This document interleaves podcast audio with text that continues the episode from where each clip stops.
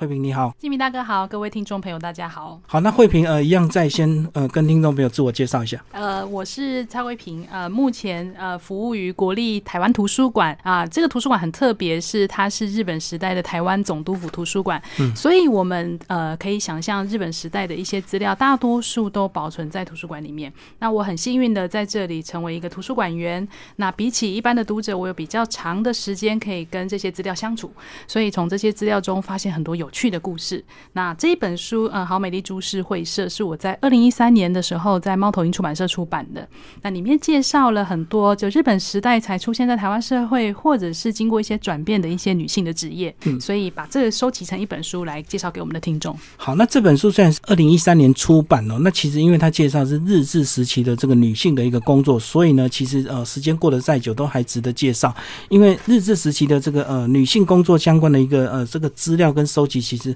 一般房间的书比较少，对不对？嗯，对。其实我们现在在讲到台湾史或者是历史的时候，都比较常用男性的角度来看待。所以这本书我特别的着重在女性的部分，就是呃日治时期，大家可以想象，其实职业妇女出现这件事，并不是太长的以前的事情，太久以前的事情。所以呃日治时期是在怎么样的环境之下出现的一群女生，是走到社会上去工作赚钱。那她们工作情况跟男生又有什么不一样？有什么？有趣的地方，我是希望透过这一本书，能够把这个女性的历史的面貌，把它理得更清楚一点。对，这个女性出来工作，其实呃，历史到现在其实不过就百年来的一个历史，大概就从清末哦灭亡之后呢，这个大家小脚解禁之后，女性才有办法走出去，要不然过去女生都是依附在男生的这个社会里面，然后每天就被管在家里，不能够出来抛头露面的。没错，其实台湾当时呃在清治时期的时候，女生做什么工作呢？其实我们在这本书里面，我们特别提。提到职业妇女是什么？嗯，呃，很重要的有一个，它有个条件是，她必须每个要有稳定的收入。但是大家可以想象，在清代的时候，台湾的女生基本上就是帮忙顾小孩啦，帮忙做农作，她是没有稳定收入的，所以她基本上是男性的工作的辅助，或者是从事家里的家务。那在这种情况之下，女生其实我们也知道说，有一些女生其实绑小脚，她基本上也不太有机会能够出门。所以刚才金明大哥提到，就是解缠足这件事情，对台湾人的女性的社社会的这个观念跟行为，其实影响非常非常的大。因为把小脚解开了，才有机会到外面去受教育，受了教育之后，才有机会进入职场去工作。所以等于说，一切的起点很重要的一个源头是来自于解产组这件事。所以这个刚好又在这个一八九五年，这个日本这个拿到台湾之后呢，其实刚好日本也带了很多新的科技进来台湾。这个不管是实验，或者是真的是来呃运作这样子，所以就会产生一些新的一个工作机会，对不对？没错。其实，在这个工作机会之前，我们我想把时间稍微再往前拉一点点。在这些工作出现之前，呃，女性受教育其实是很重要。就日本人来了台湾之后，希望台湾的女生受教育，其实最终的目的是希望能够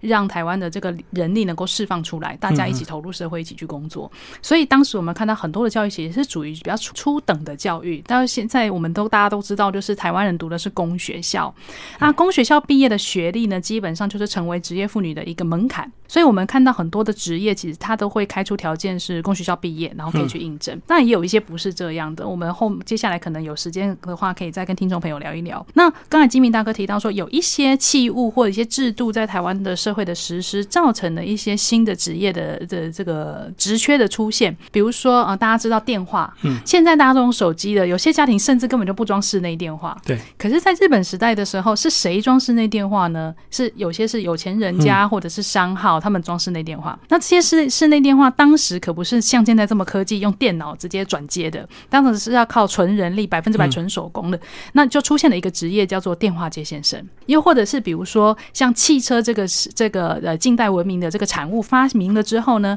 透过日本再来到台湾，台湾就开始出现了公车这个行业。嗯嗯。那我们小时候都曾经经历过的车长小姐这样子的一个职业呢，基本上就是在这样的文明进入台湾之后而诞生的一种女性的职业，包括这个。里面有讲到这个百货公司的这个女店员，其实也是呃日本第一家百货菊园百货这个进来之后才会所有所谓的是百货公司的女店员。那女生的特质跟男生的特质，呃，其实还是有蛮大的一个差异。先跟我们讲一下，为什么有些工作他一开始或许一开始是男生，但是最后为什么转变成还是由女生来做比较好？嗯，这个就提到就是跟社会对于女性的期待有很大的关系。刚才金明大哥提到说，有一些职业其实是一开始是先用男生的，没错。其实我们我举个例来。来说好了，其实，在车长的，我们刚才提到车长这个工作，最早最早的时候用的是男生。那男生当时因为车长这个工作可能需要长时间的站立，或者在在密闭的空间里面工作，以体力上来说，男生是比较好的。嗯，所以当时社会在找这个有职缺出来的时候，基本上第一阶段都会先用男生。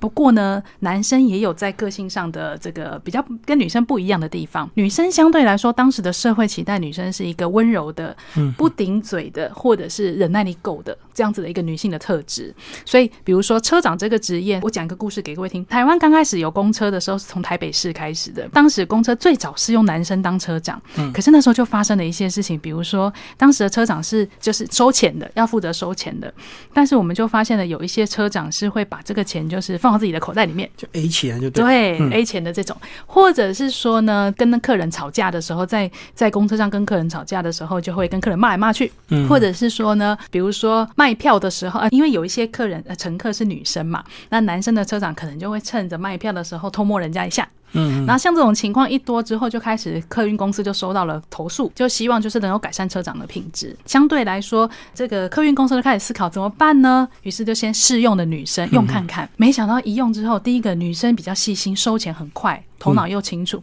第二个事情是被骂了也不会还嘴，对，所以女生容很会忍耐。第三个是女生比较不会发生被吃豆腐是有的，但是不会去吃人家豆腐这样的问题。所以就说在社会的女性的期对社会对女性的期待之下而诞生的这一批新的车长，就一用之后没想到一事成主顾。后来台北市的公车大多数都是使用女生来当车长的呢。而且有时候这公车如果客满的时候，客人难免会碰撞或推挤。那有时候呢，呃，万一有些冲突的时候，其实女车长出来调解，大家是会比较能够愿意去听她讲话。那如果男生的话，可能这个纠纷就会没完没了这样。没错，其实我会写车长，是因为我妈妈以前在呃，就是她年轻还没结婚的时候，她的工作第一份工作是当车长。那她当时跟我讲说，他当车长的时候，嗯，就是遇到了哪些人，看过哪些事情。当时他一直跟我讲说，台湾的他以前当车长的时候，大家都说车长是玩娘面孔，然后说我那时候去，我后来去找了战后的报纸，他也写到说车长。是刚离婚吗？就是意思说他脸色态度很差这样子，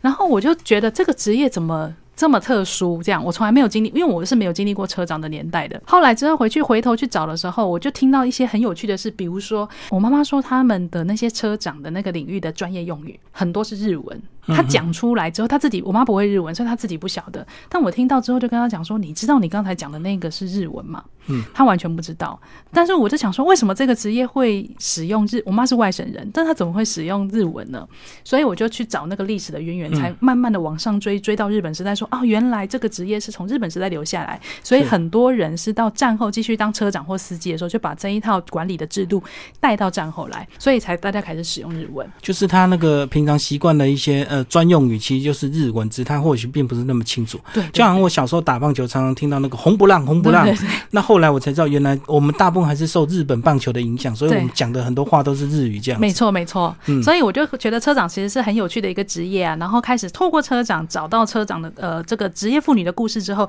攀亲带故的拉出好多种不同的职业。不过车长跟这个司机。他们并不会有所谓的这个朝夕相处的一个感情，对不对？因为他们是一直轮班的，其实跟所谓的这个游览车的巴士司机跟这个呃车长小姐不太一样哈。嗯，我们现在看到这是一个很有趣的问题。对我还我自己也想过说，哎，对，车长为什么没有发生办公室恋情呢？对对，但是我们现在确实看到资料，很多的车长大部分都不会选择跟司机在一起，跟工作班没有排在一起也有关系。嗯，还有一个比较特别的是，当时的那个也有那个车长跟司机在一起的例子也有，但是那个不是太大多数。但是因为车长这个职业比较特别，是大多数的人都会意识到说时间到我要去结婚了，所以他们这基本上不是因他们虽然工作长时间跟司机在一起，但他们其实对结婚这件事情有意识的话，在工作以外的其他时间会很积极的在做的这个相亲啦，就是一些跟结婚有关的活动。所以也不是说他也不是那么封闭，只有接触到司机。我猜是因为这样，所以我们好像比较少看到车长跟司机结合的例子。我在想，就因为车长小姐可能都比较年轻，所以他们来做这个都可能都是一个过渡期。嗯，对。然后两三年，然后等到找到对象之后，他就结婚了。对对对。那司机可能相对都做比较久，所以他们可能年纪会有蛮大的一个差距吧。说的也是，这也是一个这也是一个现象哈。哈，我妈妈就跟我讲说，他们以前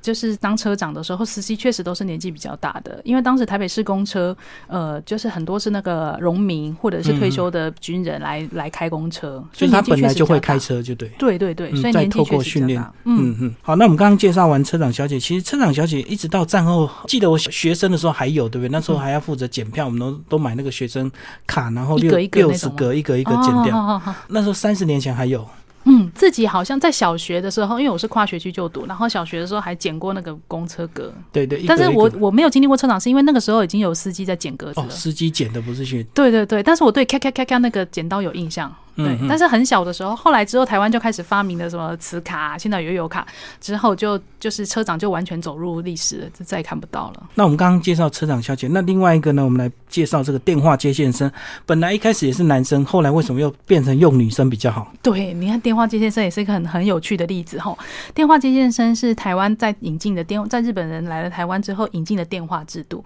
但大家知道当时打电话是多么复杂的一件事情嘛？首先呢，先有一个地方叫做电话接线局。那这个电话接线局，它是负责转接电话的。然后当时的电话号码是用配的，就是你来申请之后配给你一个号码。比如说一台机器，就是当时最早最早人工在接电话接线的时候，一台很大很大的、非常大像衣橱一样的机器，只有六十个插孔。嗯。那比如说一号打给六十号的时候，大家都看过那个古装剧，对不对？就拿电话起来，然后一直摇它，对不对？嗯。然后摇转转转之后，那个电话就会通电，那通电就会通到了那个电话接线局。那电话接线局的一号的那个地方，假设我是一号，那一号的那个地方就会第一。音开始亮这样子，然后电话机先生就会把电话线呢插到那个电话那个那一号那个孔里面，然后就问他说：“number des ka，number des ka 在日文就是几号呢？掐门归欢这样哈。”那对方就会讲说：“哦，我要呃我要扣六十号这样哈。”那电话接先生呢就会说：“好，那你稍等一下。”于是他拿另外一条线呢去接六十号，他接上去之后就通电了。那六十号他们家的电话就开始响，铃铃铃铃铃这样。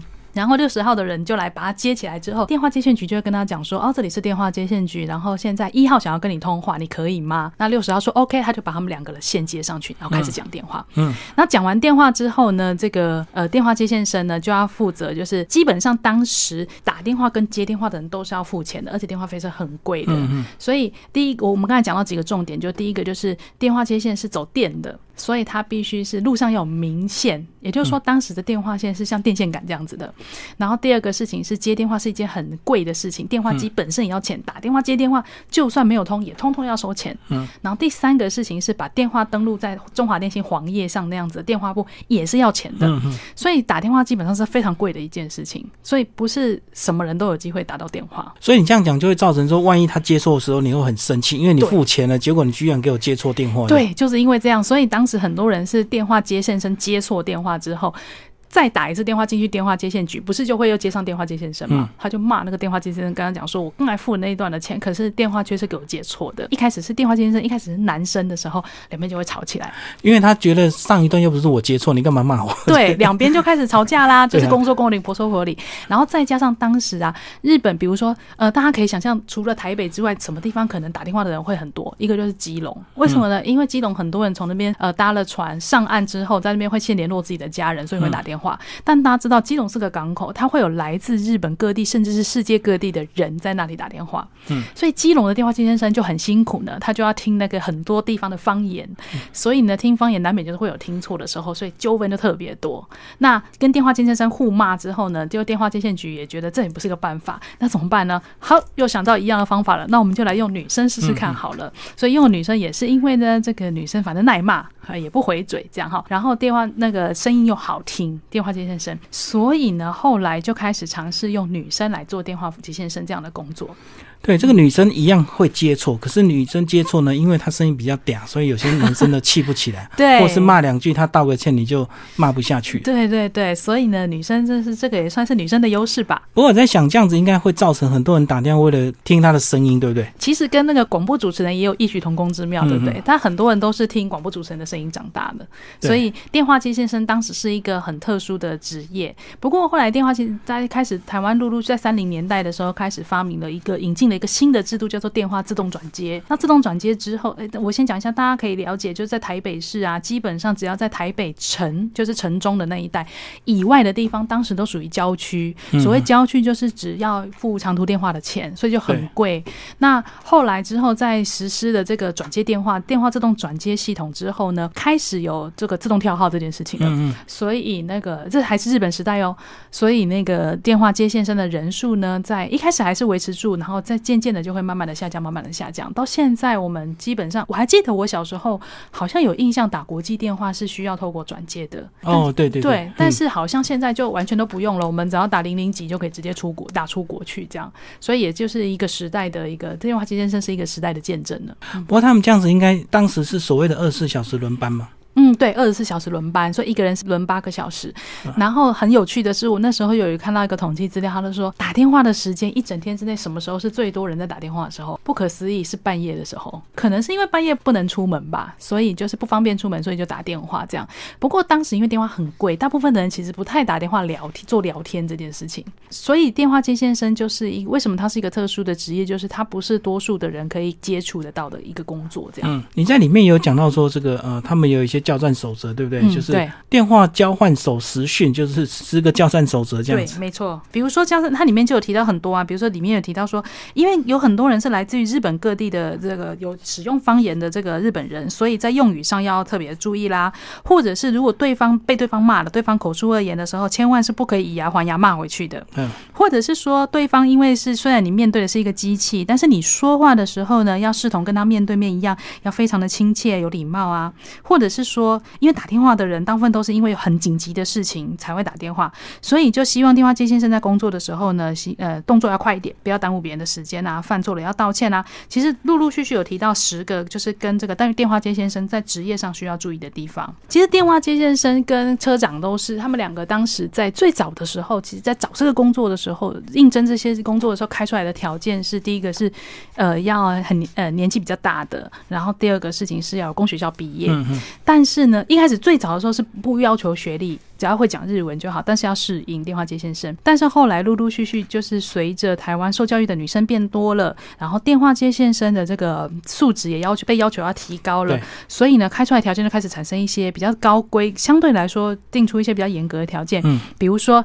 年纪要越来越轻。第二个事情是学历要越来越高，然后第三个事情是呃这个声音要越来越好听。所以当时，比如我举个例，像车长这个工作也是一开始的时候并不要求长相，但是随着这个车长这个职业渐渐的成成型稳定之后，就会开始要求，哎，你寄履历来的时候不可以用寄的，你要亲自的拿到交通部来应征。然后为什么呢？因为我趁机看一下你的长相跟仪态的，嗯嗯嗯对像这种对外观的要求就会越来越多。也就是说，其实在日本时代，不管是电话接线生或者是车长，都蛮辛苦的吧？就是他们的不管在长相上，或者是在这个仪态上，都超出了这个我们原本对于这个工作的要求或期待。比如电话接线生，除了声音好听之外，人也要长得好看呐、车长理论上应该是算钱快比较重要啦，但是呢，嗯就会要求要长得好看。但是这两个职业的女生都很特别，是当她们到了一定年纪的时候，都会想说啊，差不多时间要结婚了。那个感觉就像是心里面有个闹钟哦，时间快要到的时候，她就会开始叮叮叮一直响。所以为了将来要结婚，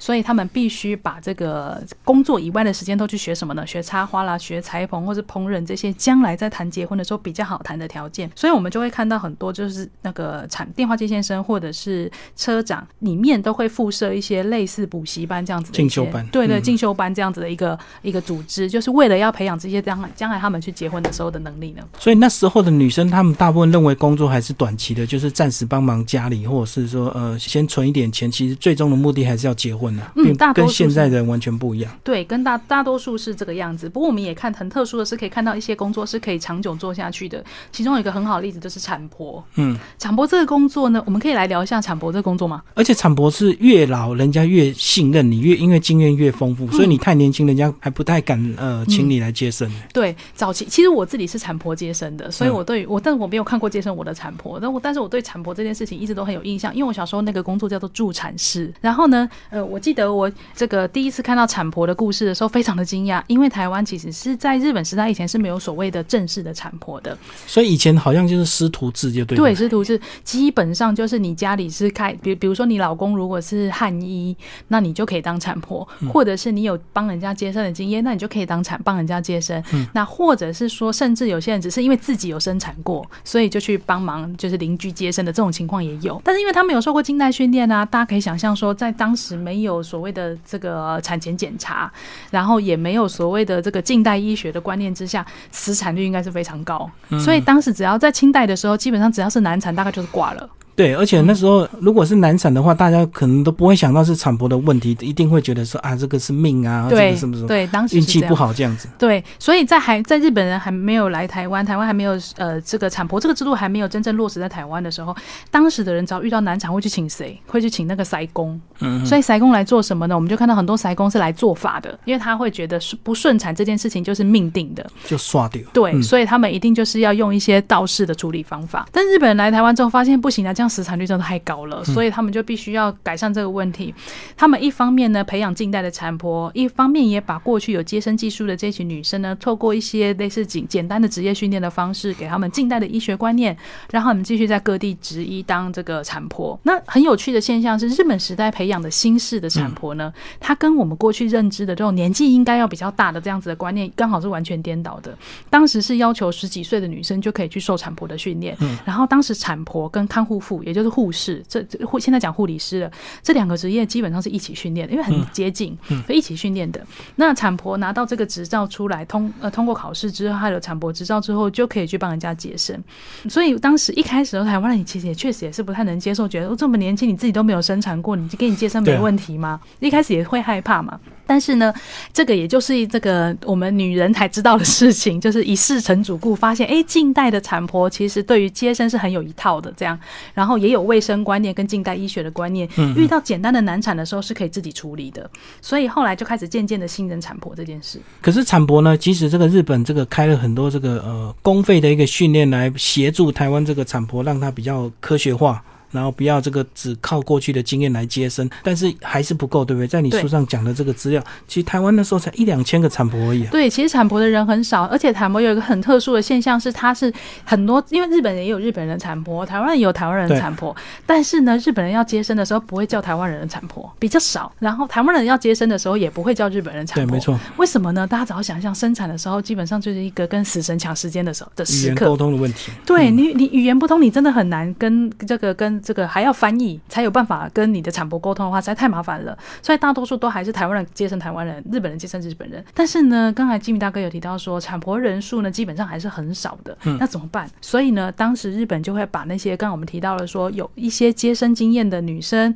把她找来，然后帮她上一些简单的医学课之后，让她可以在她生活的登记的那个地方，比如说户籍所在地或者她她这个登记服务的地方的当地职业。这种情况在日在史料里面叫做现地产婆，就是。限制那个地方工作的这个产婆，然后透过这样子的人来增加这个产婆接生的人力，就透过这个本来就有经验的人稍微把他再受训一下，然后对，就让他就近在附近这样子。嗯，我们刚才有提到说产婆跟护士啊，他基本上是一起训练的，但是大家猜猜看，产婆跟护士谁的社会地位比较高？肯定是产婆的啦。为什么？因为接生了。对，答对了。因为产婆确实在当时，呃，谁能够去接受这个产婆的训练呢？除了一开始考上的之外，我们从口述历史也发现，很多护士她是在训练的过程中，因为她的表现非常好，成绩很杰出，所以就被老师要问说有没有兴趣，就是去去受产婆的训练。也就是说，对于护理训练来说，护士是一般的基础。那成绩表现比较好的，通常会被提升作为产婆。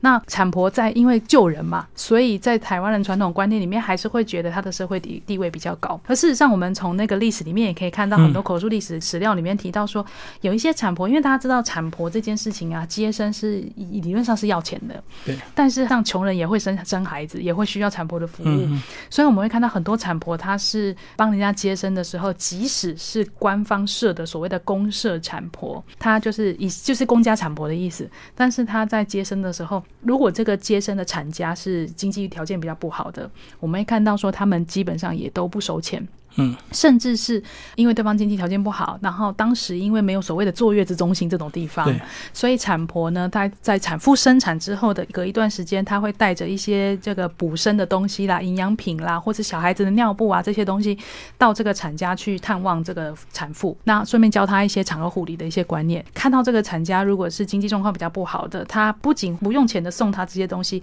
另外还会再补贴她一点钱。所以产婆就是一直给人家一种妈祖婆的印象，很多产婆社会地位是蛮高的。哦，所以大家都会对产婆就会比较尊敬的，对。，对，相对来说是非常尊敬的。嗯嗯，那跟产婆一起受训练的另外一个职业，就是我们刚才提到的看护服，就是护士。这个职业就完全不一样了。这个职业呢，基本上大家现在想要想到护士，现在现在医院已经有男的护理师了。我记得我上次去医院的时候，还有看到好还有好几个男生的护理师。嗯，但是以前我们小时候学到护理师的，大家只要想象一下护理师大概是什么形象，应该是穿着一字裙一片裙吧，就是白色的，然后头上戴一个白色的这个帽子，这样嗯护士帽。所以我们的印象就是护士都是女生，然后全部都是白衣天使。但是呢，现在的护士却我已经完全不是那样，有男生的穿裤装了，然后根据他的科别不同，可能会穿不同颜色的衣服。没没错，嗯，对，那在日本时代以前呢，基本上谁来负责做护理师这个工作？这个问题就很有趣哦。日本时代以前的清代，台湾人的护理护理工作是由这个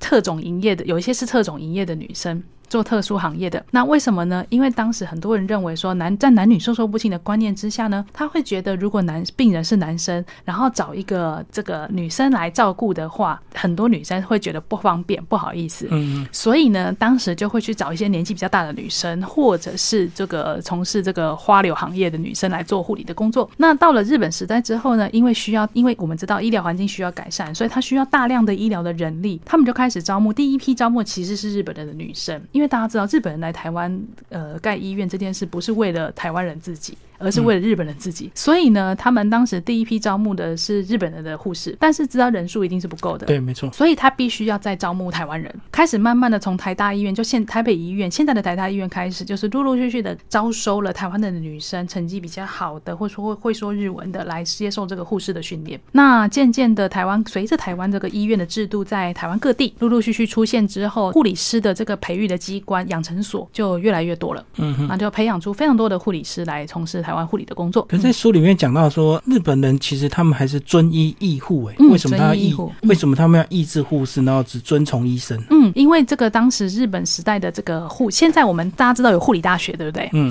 那学校里面有护理系，就是专门培养护理的人才的。但大家想过护理大学老师是谁吗？现在的护理大学老师基本上就是一个护理学的专家，或者是他本身是非常的就是有长久的护理经验的，也就是说由护理人来培育新一代的护理人这样子的制度。但是呢，这个制度是属于英美制的。那台湾在日本时代的时候是属于德日制，就德国日本系统的。那当时也就是说，德日制跟英美制最大的差别在哪里呢？就是这个德日系的呢，是由医生来培养护士，也就是说，当时的学校其实是没有护理系的，没有护理科这样的一个制度。那谁来教这些将来要成为护士的女生呢？就是有医生。那医生基本上是男生，在台湾的制，大家可以想象一下，日本时代医生大概是男生。那所以在又在东方社会台湾，所以呢，我们会看到这个护士的培育呢，基本上是非常重男轻女的。那第二个事情就是因为你的老师是医生，所以长久以来呢，这个护理师被教育的是第一个要服从医生的医嘱。什么都要听医生的。对，然后不可以自己下指令，不可以自己判断，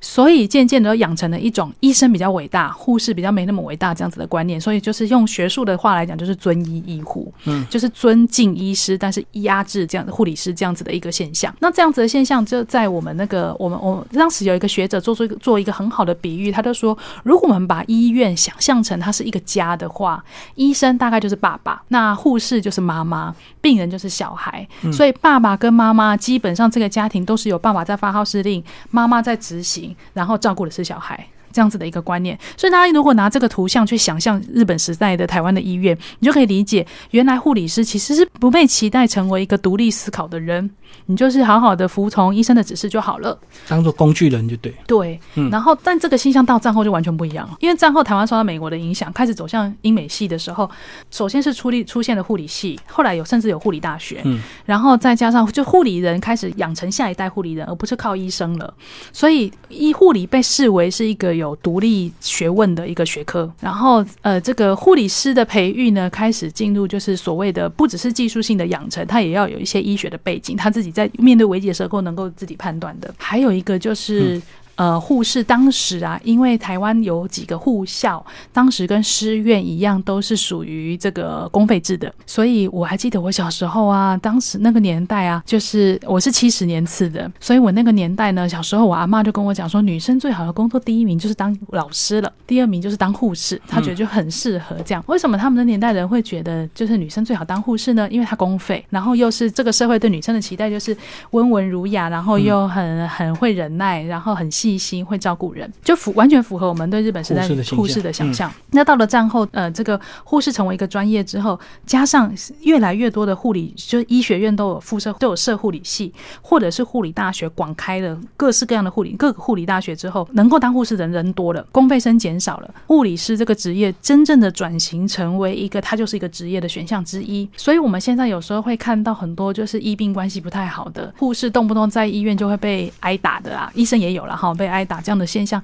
其实就是跟日治时期完全不一样，就是完全又走到另外一个时代了。好，那其中呢还有个职业叫老师哦。那我们都知道日本的时候呢，我们那时候叫老师叫先生，对，所以表示说之前一开始都是男生。那为了后来为什么又变成有女老师？哎，基敏大哥，我想问一下，你小学老师是男生还是女生？女生呢？对我小学老师也都是女生哎，我是到高年级的时候才出现第一个出现男老师，然后我就在写这篇的时候，我就特别想说，哎，为什么女老师都是女生啊？我们小时候也都常被讲说，最好的老师就是女生当小学老师是最好的，大学老师就是男生比较多，那大概社会就是这样期待。为什么是这样？其实跟日本时代有有很大的关系。在清代的时候，台湾的老师呢，基本上都是以男生为多，因为能够受教育的都是男生。但是呢，到了日本时代之后呢，就是开始招收了台湾，就是在历史的因缘之下招收了第一批女性的学生。这群学生呢，就是后来的意外的成为了台湾第一代的女老师。对，为什么我们会讲意外呢？是因为当时日本人其实是希望女生能够来上学，但是一开始并没有积极的想要培育女老师。但是大家知道，很多的女生不愿意，父母就是通常女孩子能不能去上学是由爸爸在决定的。很多爸爸不愿意让自己的女儿去上学，是因为嗯，如果台上站的是一个男老师的话，真是太不好意思了，因为男女授受不亲的观念之下。所以呢，这个政府为了要鼓励女孩子来上学，所以就开始培育了第一批女老师。嗯，让女生来带女老师来带女学生，就不会就可以解决这个问题。所以呢，就出现了第一批女老师。没想到又是一样一事成主顾，后来就开始培养了越来越多的女老师。不过学校这件事情呢，还是蛮特别，就是说它还是基本上在日本时代，因为我们刚才提到就重男轻女的观念，只要是跟升学有关的主科。大多数你觉得都会是男生来教还是女生来教？男生吧。对，都是男生，主科都是男生教。那女生就是教一些艺能科啦、家政啊，类似像这样子的。我还记得我们小学的时候，我国中的时候，我们的公益老师一定是一律是男生，嗯，然后家政老师一律是女生，没有例外。所以跟这个日本时代以后，我们对于性别的期待，这个职业对性别期待应该也是有很密切的关系。所以这个我们从光从这个老师这个职业就可以看到说，哎，日本时代跟日本时代以前的台湾社会，其实经过一百八十度的大反转呢。然后这样子。的观念，就女生非常适合当小学老师，这样的观念就升值在台湾人的心中。像我阿妈，就是因为在那一辈受教育的，所以她后来就跟我讲说：“嗯，我的志愿里面，你就要写老师哦，你就要负责去当老师，这是一个最好对女生来说最好的职业。而且这个当老师在社会上也比较受人家尊敬。嗯，在台湾普遍都还是因为台湾是一个比较受到儒家影响的社会，所以我们对于这个当老师这件事情会给予比较高的评价。但大家知道，日本时代其实蛮多东西跟我们现在是有关系的，比如说运动会的出现。我们小学的时候，每年都有运动会。运动会其实是在日本时代养成出现的一个制度。还有一个就是教学观摩，不知道金明大哥，你对教学观摩有没有印象？哦，有啊。因为我小学的时候，都是一年都会有一个师院师专的学生来做一堂课的教学观摩，或是试教。对对对，所以这个这个试教这样的制度呢，也是日本时代的时候开始的。还有一个很重要，就是现在叫做家长会了。以前我们小时候叫母姐会。对，对，然后那个母姐会的制度呢，以前在日本时代叫做父兄会，刚好又跟战后完全颠倒。那父兄会这样，就爸爸跟哥哥来参加的，像这样子的制度，到战后的母姐会，以及到现在的家长会，基本上也是从日本时代开始的。所以，呃，在学校的这些形式呢，我们已经习以为常。这些形式其实它历史都不是太长哎。这本书呢，总共介绍了九个女生的这个职业哦。那我们刚刚已经介绍蛮多的，那呃还没有介绍到的，欢迎听众朋友找这本书来读哦。猫头鹰文化所出版。然后最后那个慧萍帮我们做一个结好不好？呃，这些女工对我们台湾现在应该还是有影响，对不对？对，其实这些女孩子呢，她虽然最后很多人都还是选择最后走入家庭里，但是她们曾经这个光辉灿烂的这个岁人生的这个很特殊的，在这个时代才出现的这样子的一个过人生经验呢，嗯，对我们这一辈来说影响就非常的大。像我记得我阿妈就跟我讲说啊，女孩子啊，就是虽然是说将来要结婚，但是女孩子一定要有自己的经济条件、经济能力，将来才不用靠男生。好像这样子的观念是什么时候出现的呢？其实我相信跟日本时代的时候，女孩子在日治时期可以工作这件事情，应该有很大的关系。还有一个就是说，这群女生其实默默的呢，是台湾在不管是从日治到战后，都是很重要的一个经济的人力上的来源。大家听过一首歌叫做《国路为玩梦》不？嗯，这首歌就是在讲说去都市做女工，所以女工这个职业基本上也是来自于日治时期。所以历史虽然是改朝换代了，但是那个不同的年代都会有一些延续性。那这些东西呢，就促成了我们现在的这个社会。